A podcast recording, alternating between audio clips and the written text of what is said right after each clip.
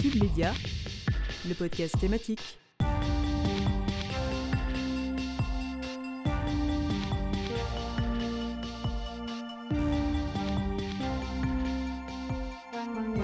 Bonjour à toutes et à tous, je suis ravie de vous retrouver aujourd'hui dans ce nouvel épisode de Cube, votre podcast hebdomadaire préféré. Aujourd'hui, nos chroniqueuses et chroniqueurs se sont penchés sur une thématique qui semble séduire de plus en plus d'adeptes. Si je vous dis Mercure rétrograde, ascendant astrologique, sophrologie, naturopathie, que me répondez-vous? Astrologie, médecine douce, bien sûr. Pour explorer ces sujets passionnants, Jeanne Legland a interviewé une personne possédant un don particulier qui fait d'elle ce qu'on appelle une guérisseuse. Josué Toubin-Père, pour sa première apparition dans le podcast, explorera dans sa chronique l'histoire et l'évolution des médecines douces. Ensuite, Sarah Leroy est partie à votre rencontre pour avoir votre avis sur ce genre de médecine parallèle.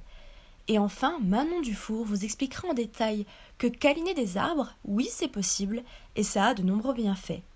Quant à moi, je suis Copella Piccolo et je serai votre animatrice pour ce podcast. Allez, on ne perd pas une minute de plus, c'est parti pour ce nouvel épisode de Cube qui saura séduire tous les signes, même les scorpions. Vous écoutez le podcast de Cube Média.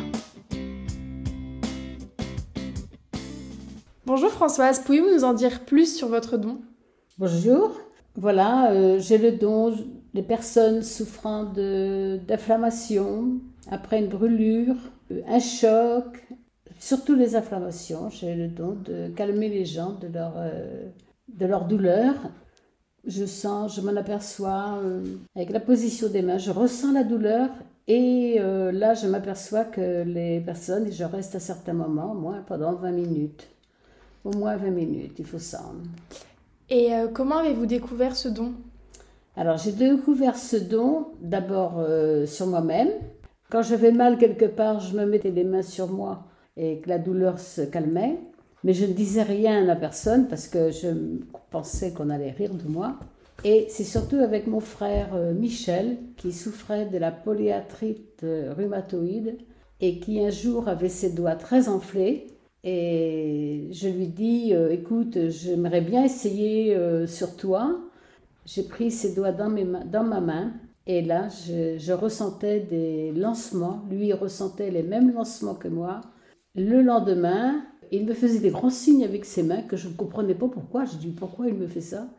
Et c'était tout simplement pour me dire ben, qu'il avait plus mal du tout à ses doigts. Ses doigts étaient désenflés.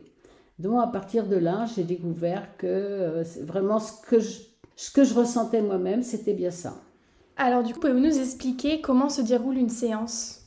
Alors la séance se déroule euh, suivant les personnes euh, viennent, euh, viennent à la maison et rien que par poser mes mains sur, par exemple, ils vont me dire je souffre du haut du dos.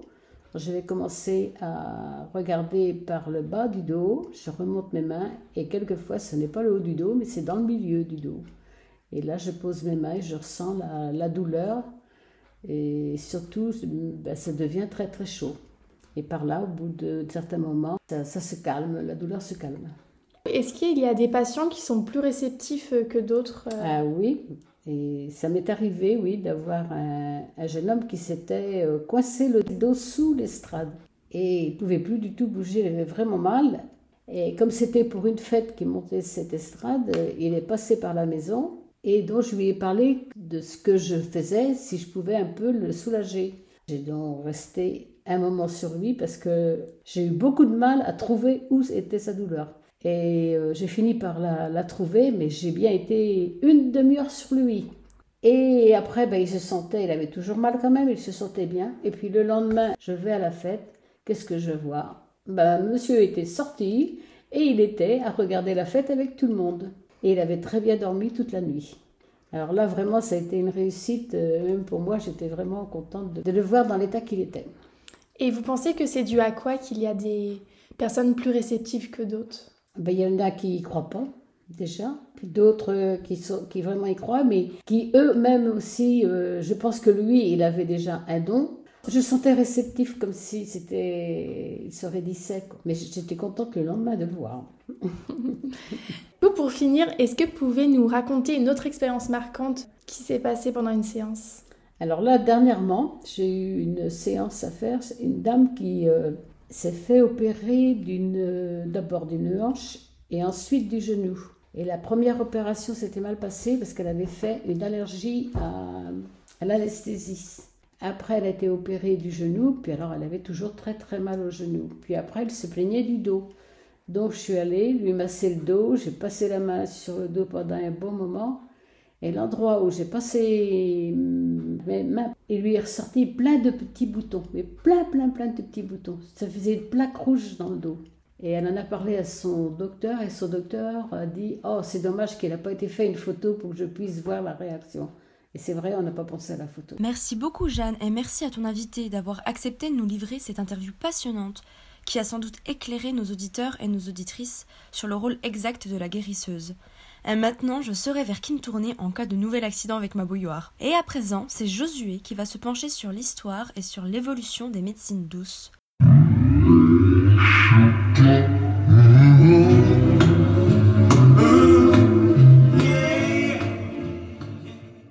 Alors, ça remonte à quand tout ça? Eh bien, Copilia a très très longtemps, puisque en Occident, certains font remonter certaines pratiques à la préhistoire. Pour cause, des peintures rupestres de l'âge néolithique représentent des plantes servant de remède à nos ancêtres. De sources plus sûres, on peut bien sûr penser aux druides celtes, qui associaient le soin par les plantes à des pratiques religieuses. Mais la plupart des médecines douces et alternatives qui nous sont parvenues, du fait de la présence de l'écrit, nous viennent de l'Orient, apporter un côté mystique et exotique que beaucoup recherchent. Par exemple, le yoga, à la fois une pratique physique et philosophique, trouve des inspirations dans des écrits spirituels très anciens, comme le Mahabharata, livre sacré hindou écrit aux environs du premier millénaire avant Jésus-Christ, et oui, ça remonte. Durant l'ère antique puis le Moyen Âge, les pratiques évoluent peu, rencontrant cependant des résistances face à leur religion. La maladie est vue comme le signe du mal, et est donc plus souvent fait appel à un saint ou à des prières, surtout dans le milieu paysan. Certaines anciennes pratiques associant croyances païennes et guérison par les herbes sont très mal vues, aboutissant par exemple à des chasses aux sorcières, qui sont des féminicides de masse se déroulant jusqu'au XVIIe siècle et qui auraient fait environ 200 000 morts en Europe. Mais c'est avec l'avènement de la science au XVIIIe siècle que l'on observe un véritable changement. Les médecines douces et alternatives s'associent avec des pratiques pseudo-scientifiques pour aboutir à ce que l'on appelle de la pseudo-médecine. Deux courants sont particulièrement populaires. Tout d'abord l'homéopathie, qui consiste à diluer très fortement dans de l'eau des substances provoquant des symptômes similaires à ceux que le patient rencontre, et le mesmérisme qui prétend soigner le corps en rééquilibrant le magnétisme grâce à une eau où circule un faible courant électrique. Mais, pour conclure, je dirais que comme toujours, il faut faire attention avec l'histoire. Comme on l'a vu, certaines pratiques de médecine douce se revendiquent millénaires, mais en réalité la plupart sont des réinterprétations occidentales récentes, qui se servent de l'idée d'ancienneté comme faire valoir d'une certaine efficacité ancestrale, bref, pour surfer sur la mode du moment. Merci beaucoup Josué pour cette chronique historique. Et à présent, pour continuer notre podcast tourné vers les médecines douces et l'astrologie, c'est Sarah Leroy qui est partie à votre rencontre pour savoir ce que vous pensiez sur ces médecines parallèles. On l'écoute. Salut. Euh, alors du coup, qu'est-ce que tu penses des types de médecines alternatives euh, Par exemple, euh, le, fait d'utiliser les, les, plantes, les huiles essentielles, etc. T'éloigner un peu de la médecine traditionnelle, qu'est-ce que tu en penses? Est-ce que parfois tu te penches sur ce genre de médecine? Personnellement, je, ne m'y penche pas du tout. Je, euh, pense qu'il n'y a pas vraiment de vérité générale. Je pense que dans certains cas, ça marche, dans d'autres, pas du tout. Moi, j'ai quand même tendance à croire qu'il euh, faut plutôt se fier aux recommandations des médecins et que les traitements euh, médicamenteux sont les meilleurs, donc ceux qui proviennent des médecins et de la sphère vraiment professionnelle. ça m'évoque notamment l'effet placebo et l'effet nocebo, c'est-à-dire que quand tu crois que tu prends un traitement justement qui est efficace, bah, tu mieux, alors qu'en réalité, bah, ça ne change pas grand-chose. Je pense ça de la médecine alternative. Merci. Bonjour. Alors, qu'est-ce que vous pensez euh, du, de la médecine alternative, de type de médecine douce? Est-ce que euh, euh, vous êtes déjà penché vers ce type de médecine ou tout simplement, qu'est-ce que vous en pensez? Alors, personnellement, non. je n'ai jamais sauté ce pas-là, sachant que je me remets à la médecine, la médecine habituelle, donc la médecine de ville, qui est, à mon sens, scientifique et bien encadrée. après, on entre dans pour tout ce qui touche aux médecines alternatives.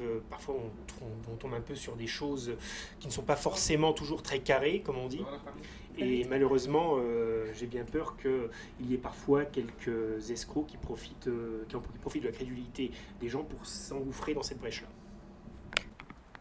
Ah Salut. Alors, euh, qu'est-ce que tu penses des types de médecine alternatives, les médecines douces? Est-ce que euh, toi, tu te penches là-dessus ou qu'est-ce que tu penses de ça de façon plus générale? Euh, bah moi j'y crois vachement dans le sens où ça m'a déjà aidé niveau acupuncture etc. ma mère a soigné sa dépression grâce à, vraiment de la médecine douce, les plantes etc.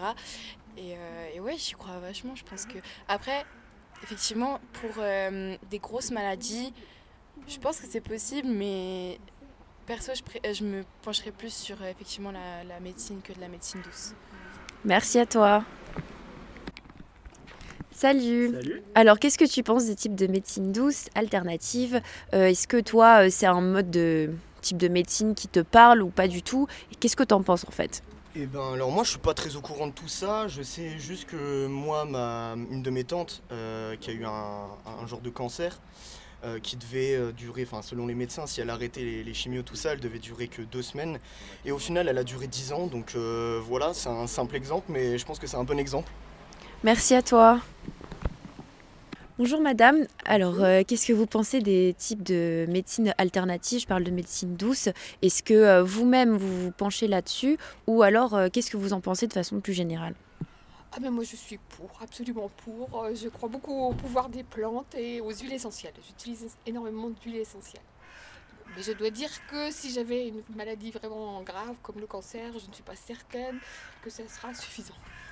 Merci beaucoup.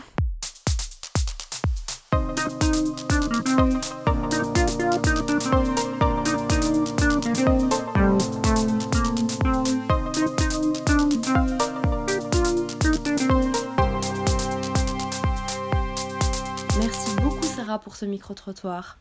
Et pour finir notre émission en beauté, quoi de mieux qu'un bon bol d'air? C'est ce que vous propose Manon, qui vous fait découvrir une thérapie bien particulière. On t'écoute Manon. Avez-vous déjà vu quelqu'un, lors d'une de vos balades champêtres, câliner un arbre? Ces individus que vous avez peut-être déjà entendu parler pratiquent la sylvothérapie, une activité provenant du Japon appelée le bain de forêt. Ce rapport à la nature, on le retrouve dans de nombreuses communautés et à différentes époques. À la fin du XIXe siècle, des médecins recommandaient déjà à des malades de la tuberculose de se promener dans les forêts de pins, connues pour leur vertu d'apaisement. Que ce soit pour guérir votre stress, pour vous ressourcer en énergie, ou comme pratique récréative, la sylvothérapie apporte à notre corps et notre esprit de nombreux bienfaits. On peut notamment constater chez celles et ceux qui la pratiquent une réduction de la pression artérielle et une amélioration des fonctions cognitives. La couleur verte, par exemple, présente dans nos forêts, n'est pas pour rien dans ce sentiment de paix. Elle est connue en chromothérapie pour apaiser les émotions.